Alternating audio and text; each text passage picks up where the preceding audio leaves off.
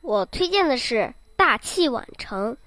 我推荐这一篇的理由是：能担当大事的人要经过长期的锻炼和培养，所以获得比较获得成就比较晚。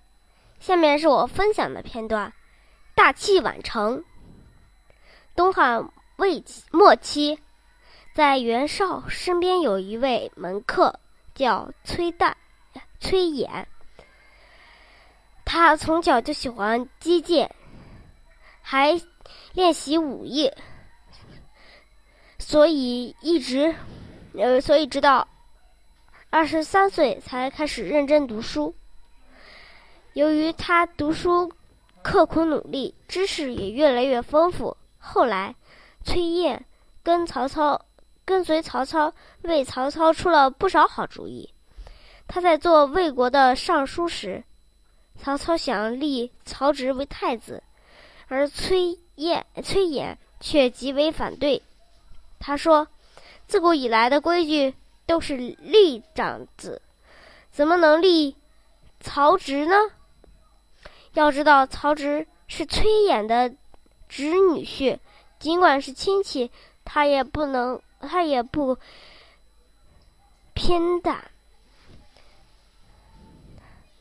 曹操十分佩服他的公正。崔琰有一个堂弟叫崔林，年轻时既没成，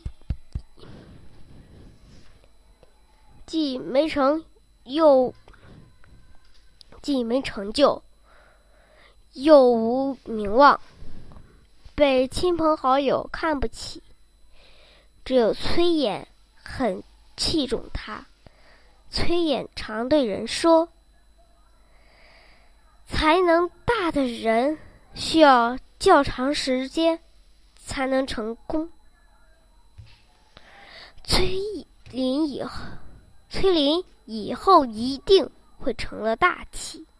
后来，崔林果然在魏文帝曹桓、曹曹七手里做了做了官司，做了司官，并封为封为安阳乡侯。